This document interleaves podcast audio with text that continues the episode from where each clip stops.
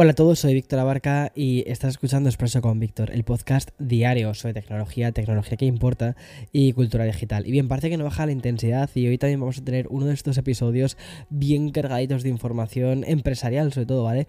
Eh, relacionada con Meta, con Apple, con Google y también con Twitter. Y menos mal que anoche se entregaron los premios a las aplicaciones, a las mejores aplicaciones y videojuegos de la App Store, sobre todo para mm, reducir un poquito, digo menos mal, ¿no? Para reducir un poquito el nivel de drama que tiene este episodio de hoy. Porque la verdad es que eh, yo creo que de aquí, te lo juro, creo que de aquí va a salir una serie de estas de Netflix.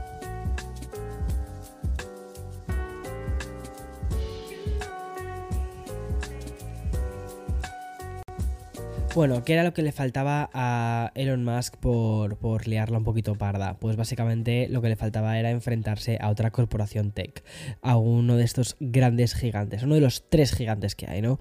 Tenemos a, a Google, tenemos a Microsoft y tenemos a Apple, así que eligió una. Y esto no sé si lo has visto en tu timeline o no de hoy, pero Elon Musk publicó anoche un Twitter en el que literalmente decía lo siguiente, decía, la traducción es esta, ¿eh?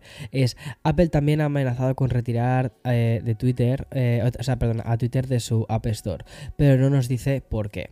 Vale, eh, y mm, no es el único tweet que Elon Musk dedicó a Apple, porque antes de eso publicó una mención directa, no solo a la propia compañía, sino, sino que también mencionó a Tim Cook para asegurarse de que el mensaje no quedase en el limbo, de que lo leyese, ¿vale? Y mm, en este otro Twitter, Elon Musk lo que lanzaba era una pregunta al aire y decía... Apple ha dejado de hacer publicidad en Twitter en su mayoría. Odian la libertad de expresión en Estados Unidos y, como te digo, se respondía a sí mismo, ¿vale? Para etiquetar al CEO de, Apple diciendo, ¿qué está pasando aquí, Tim Cook? O sea, en fin, ya sabes, es la clásica verborrea de Elon Musk en Twitter eh, eh, de esto de, hola, mírame, él sigue existiendo, pero es que no paro ahí. Y mm, en tweets, ¿vale? Pues fue que los, los tweets que fue publicando después, eh, básicamente lo que habló también fue de la famosa comisión del 30% que Apple cobra en su tienda de aplicaciones, además de acusar a los de Cupertino de censurar a desarrolladores. ¿Y por qué este ataque tan directo y frontal? Pues al parecer nada es casual. Y menos cuando se trata de Elon Musk estamos hablando de una de las grandes fortunas del mundo. Porque tras los tweets contra Apple, el Washington Post ha publicado una información de que durante el primer trimestre del 2022, el gran anunciante de Twitter no fue otro que Apple. Y mm, es decir, básicamente la gente de Cupertino supusieron 50 millones de dólares en ingresos, lo que significa que Apple representa 200 millones de dólares en ingresos para Twitter. De retirarse sería pues un palo muy grande para la, para la economía de la nueva compañía de Elon Musk. Y por otro lado, tampoco parece casual que Elon Musk esté criticando el 30% de la comisión que Apple cobra en su tienda de aplicaciones. ¿Recuerdas un episodio, eh, de hecho fue un episodio de la semana pasada, en el que te conté que Twitter Blue volvía esta semana, pues ahí tienes otra razón, porque quieren hacer que el tema de los pagos de Twitter Blue pasen por dentro de la, de la App Store. Mm, ya lo decían en Todos los hombres del presidente, la famosa película de los años 70, que decía Follow the Money. Y por cierto, hoy ya no vamos a entrar en esto, pero otra información relacionada con Twitter señala que la plataforma ya se encuentra trabajando en una actualización que cambiará para siempre la red social, que es la eliminación de los 280 eh, caracteres y que pase a ser una limitación de 1000 caracteres.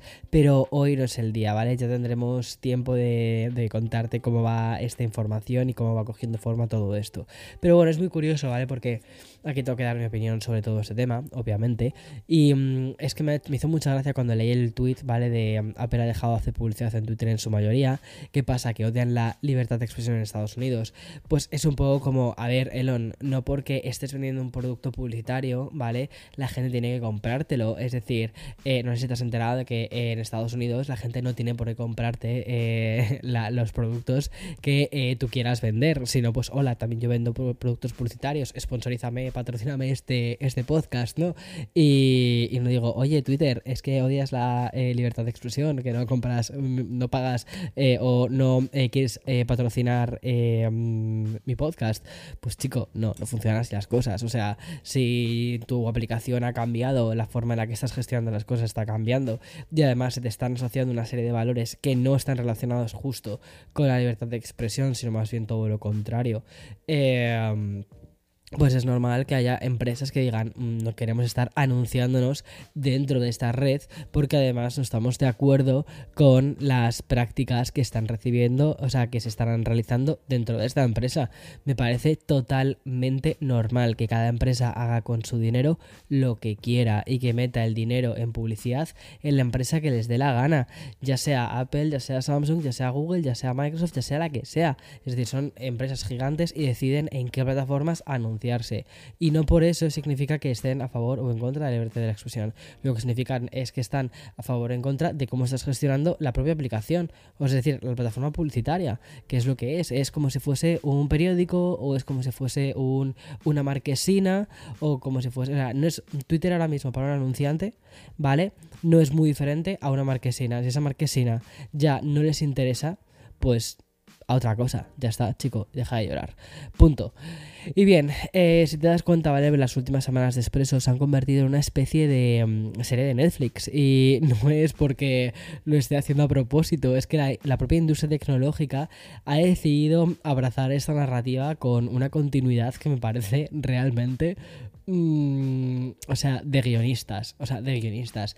Es un poco, a veces te lo juro, yo estoy pensando si este guion eh, del el show de Elon Musk y Twitter no ha sido diseñado por Aaron Sorkin, el autor de la red social, porque es que me parece que tiene tantísimos elementos de Dramón que flipas. Y bueno, además es que eh, hay otro, hay otro hilo que se está gestando por otro lado. Y es que dos semanas después de que FTX se declarase en bancarrota, hay otra empresa relacionada con las criptomonedas que se ha visto obligada a hacer lo mismo. Es decir, a acogerse al famoso capítulo 11 y en este caso se trata de BlockFi que es una empresa cuyo o sea, cuya línea de negocio era el préstamo de criptomonedas. Obviamente las dos bancarrotas están muy asociadas. Basta con mirar el verano pasado y veríamos que la propia BlockFi acordó una línea de crédito con FTX por un valor de atención 385 millones de euros. Y ha sido todo pues como una especie de efecto dominó. Primero el colapso de FTX que ha sucedido pues que ha provocado el de BlockFi.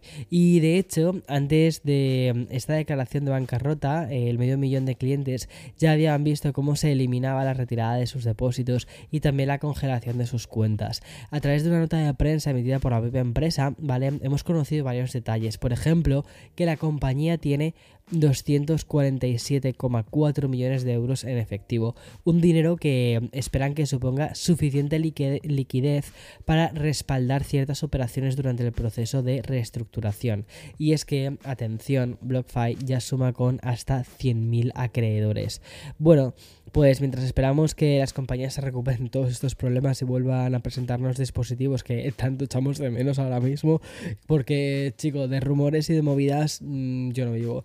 Y mm, las siguientes noticias, ¿vale? Siguen englobando multas y demandas, mm, que es un poco triste decir estas cosas antes de Navidad, pero de verdad, por favor, paren ya, paren ya el carro que quiero, quiero bajarme de aquí. Quiero hablar de gadgets, quiero hablar de mm, cositas. No quiero estar, eh, parezco el agorero a veces, ¿sabes? Pero es que eh, últimamente la, empresa, las empresas tecnológicas están creando su propio dramón y bueno, hay que ser sinceros, también ha estado un poquito divertido. Bueno, y... En primer lugar, ¿vale? Tenemos ni más ni menos que a Meta, la compañía de Mark Zuckerberg, que ha vuelto a ser sancionada por la Unión Europea. Concretamente ha sido la Comisión de Protección de Datos de Irlanda la responsable de una multa de 265 millones de euros. Bueno, ¿cuál ha sido el motivo? Pues un poco el de siempre, la verdad. Y es el tema de la privacidad de los datos. Y es que Meta no pudo evitar que se filtrasen millones de datos y números de teléfonos de 500 millones de usuarios. Una filtración que obviamente ha acabado publicada en internet. Y lo, de, lo grave de todo esto es que es la segunda multa impuesta por el mismo organismo. El pasado mes de septiembre ya recibió una sanción de 405 millones de euros. Y si echamos la vista al último año y medio, Meta suma casi mil millones de euros en multas. O sea, que me quejaba yo el otro día de la multa de 65 dólares que nos pusieron por aparcar mal. Joder, perdón, eh, Jobar, eh, eh, flipas, mil millones de euros en multas. No, al final no creo que terminen pagando todo, ¿vale? Eh, al 100%, o sea, es meta, ya buscarán la forma de hacerlo porque también me parece un poco como mm, locura tener que pagar un, one billion, eh, como dicen aquí, ¿no? Los mil millones, eh, es una locura. Bueno, y de manera mucho más breve, eh, también tengo que contarte una noticia que es portada en medios como The Verge, porque no solo Meta es protagonista hoy por temas legales, también lo es Google, porque mm, según he podido leer en el citado medio, la Comisión Federal de Comercio de siete estados han emitido una demanda hacia Google y también hacia la empresa iHeartMedia a causa de lo que ellos consideran publicidad engañosa. Y es que resulta, aquí nos tenemos que ir hacia mm, años atrás, ¿vale? Que en el 2019 y 2020, tanto el gigante tech como iHeartMedia publicaron anuncios sobre el Pixel 4 en 11 cadenas de radio donde se hablaba de las características de la gama de smartphones. Y para ellos utilizaban figuras de influencers que nunca habían utilizado el Pixel 4. Por tanto, de confirmarse este hecho, Google caería en el delito de haber producido publicidad engañosa y el uso de testimonios falsos. Y esto parece ser que estos, estos anuncios se emitieron eh, 29.000 veces, que tampoco es tanto si lo pensamos. Pero, mm, a ver, ¿esto sucede en las marcas y demás?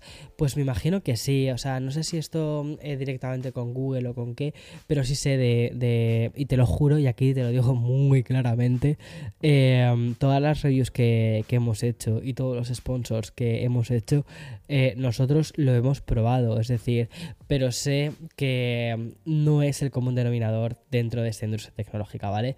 Que mm, muchas marcas llegan, entiendo que es dinero fácil, de hecho de esto hablo en el curso de creadores, ¿vale? De lo importante que es saber que aunque a veces puedas ver dinero fácil y que te venga una marca diciendo, oye, haz una review de producto sin haberlo probado o di lo fantástico que es mi producto cuando crees que no es así, eh, creo que es muy importante que digas, espera, espera, espera, espera, vamos a, reducir un poco la velocidad y vamos a, ver si esto lo hacemos o no lo hacemos.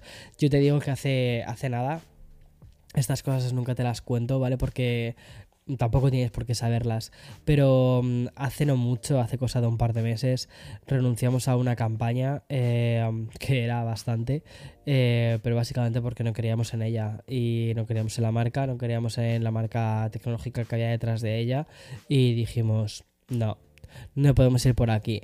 Eh, no sé, de verdad, hay muchas veces, o sea, hay una cosa que mejoraba bastante y eso me saco, me saco un poco de, del guion. Cuando muchas veces me, me, escriben algún mensaje en plan de Víctor, te ha comprado de X o te ha comprado de Y, es como no, Cari, a mí no me compra nadie. De hecho, no te puedes imaginar la cantidad de veces que digo no, no y no. Eh, la cantidad de veces que mm, renunciamos a cifras, o sea, cantidades de mm, cinco cifras, eh, básicamente porque es como, no, no, no van a comprar mi opinión. ¿Por qué? Porque no van a comprar a mi audiencia, no van a comprar la confianza que me ha costado años y años generar. Pero bueno, esto daría casi conversación para un café con Víctor, ¿eh? Pero bueno, en fin, y mm, tal y como hice con el episodio de ayer, hoy también quiero hacer un cambio de sentido y aportar un poquito luminosidad, ¿vale? Al final del podcast. Y para esto tenemos que volver curiosamente a uno de los protagonistas de la primera noticia, ¿vale? Que es Apple. Pero mm, en este caso vamos a regresar a Cupertino para hablar de cosas que nos gustan muchísimo más, como son las aplicaciones. Y es que Hoy Apple ha anunciado por fin cuáles son las aplicaciones favoritas de ellos del 2022 en lo que han llamado los App Store Awards. Y mm, no sé si es sorprendente o algo muy esperado, pero la aplicación escogida por el grupo editorial de la App Store ha sido la aplicación revelación del año que es Be Real. Y es la aplicación que ha reinventado el concepto de postureo, mejor dicho, ha eliminado completamente el término de postureo para básicamente devolvernos una experiencia pues más real, más casual del día a día, auténtica. Y bueno, esta aplicación pues ha sido elegida por Apple como la mejor aplicación para el iPhone. Y mm, siguiendo con las apps ganadoras y que han sido mm, definidas por el propio Tim Cook como aplicaciones que ofrecieron perspectivas frescas, reflexivas y genuinas, pues encontramos que la ganadora aplicación iPad del año ha sido GoodNotes 5. Yo pensaba que ya había sido en alguna otra ocasión GoodNotes la ganadora, por eso me ha llamado bastante la, atención verla esta mañana en el listado. Y mm, en este caso también hablamos de una aplicación, ¿vale? Eh, claro, creo que las que fueron fueron GoodNotes 4 y ahora pues GoodNotes 5, que es como una nueva versión, es la que ha sido la ganadora este año. Bueno, creo, ¿eh? eh tendría que revisarlo esto. Pero bueno, básicamente GoodNotes es una de mis aplicaciones favoritas para, para tomar eh, notas con el Apple Pencil. Y respecto a la aplicación eh, del Mac del año, el honor ha caído a Mac Family Tree y mm, la cual básicamente lo que te permite es eh, crear ese, esa especie de árbol genealógico pero a través del Mac. Y siguiendo con los awards de Apple, tenemos a VIX, eh, desarrollada por Televisa Univision como la aplicación del año para Apple TV. Y mm, en este caso se trata de una aplicación de, streaming en español.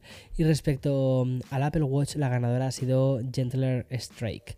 Y mm, los premios otorgados por Apple también incluyen los mejores videojuegos del año. Y aquí encontramos al Apex Legends Mobile, que se ha llevado el galardón a juego del año para el iPhone. Y también el título Inscription, que hizo lo propio con juego del año para Mac. Y Moncage, que se lo llevó en el iPad. Y The Sun para el Apple TV. Y respecto Apple Arcade, ya que tienen su propio em, programa de videojuegos, pues este triunfo de aplicación del año, de juego del año, se lo ha llevado el Wildflowers. Lo cual, tengo que serte muy sincero, me he quedado muy frío. O sea, no sé quién ha decidido dar un premio a este, a este juego, pero es que este año Apple Arcade no es que tenga juegazos, o sea, no es que tenga juegos, es que tiene juegazos. Y han lanzado cosas muy tochas y muy exclusivas para ellos, como por ejemplo, o sea, es que, mira, he pillado mi iPhone ahora mismo para decirte unos cuantos que me flipan de arcade y que me parece un poco, pues no sé, o sea, tienes a Air Twister, ¿vale? Air Twister es muy divertido, para mí es como una especie de Kitty Carus, pero 100%, y me parece que es una experiencia muy divertida. Tienes el Shovel Knight Dig, que creo que es un juegazo y que tenía que estar en, en, este listado.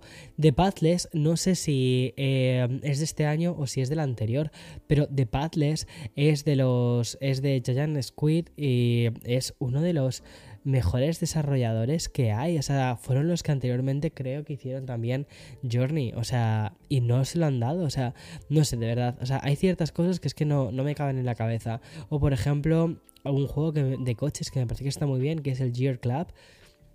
Que tampoco tampoco, no sé, y se lo dan a este juego que es un RPG que a ver, que no está mal, pero es que mm, este año Apple tiene juegazos en arcade. O sea, pero bueno, en fin, no voy a decir nada, no voy a decir nada, pero mm, en fin, me quedas un poquito pues em, frío con esto. Y una categoría especial llamada Juego del Año en China, lo cual también me llama mucho la atención que hayan hecho esta categoría especial y es básicamente porque el mercado es gigante y porque también es un mercado diferente. El premio ha sido para League of Legends y Sports Manage, lo cual también pues curioso, pero bueno, al final es un League of Legends y está guay. En fin, hasta aquí todas las noticias de hoy martes 29 de noviembre. Madre mía, o sea, ya estamos a puntito de entrar en diciembre y dentro de nada ya estamos otra vez en año nuevo. O sea, flipas cómo va lo rápido todo. Y yo tengo una congestión nasal que yo creo que se me nota muchísimo. O sea, el COVID no sé qué me ha pasado, que ahora tengo muchísimos mocos. Así que eh, un aplauso por mm, seguir existiendo, por poder seguir respirando, mejor dicho. Porque mm, estos días atrás, la verdad, grabar el podcast, no te lo he contado, pero grabar el podcast me estaba costando mucho. Estaba, mm, me o sea, estaba haciendo muchísimas pausas para tomar aire, me estaba costando también el el decir frases completas, largas de, para podcast. O sea, pero bueno, yo estoy muchísimo mejor. Bien. Y como siempre, mañana, mañana más y mejor. Chao, chao, chao.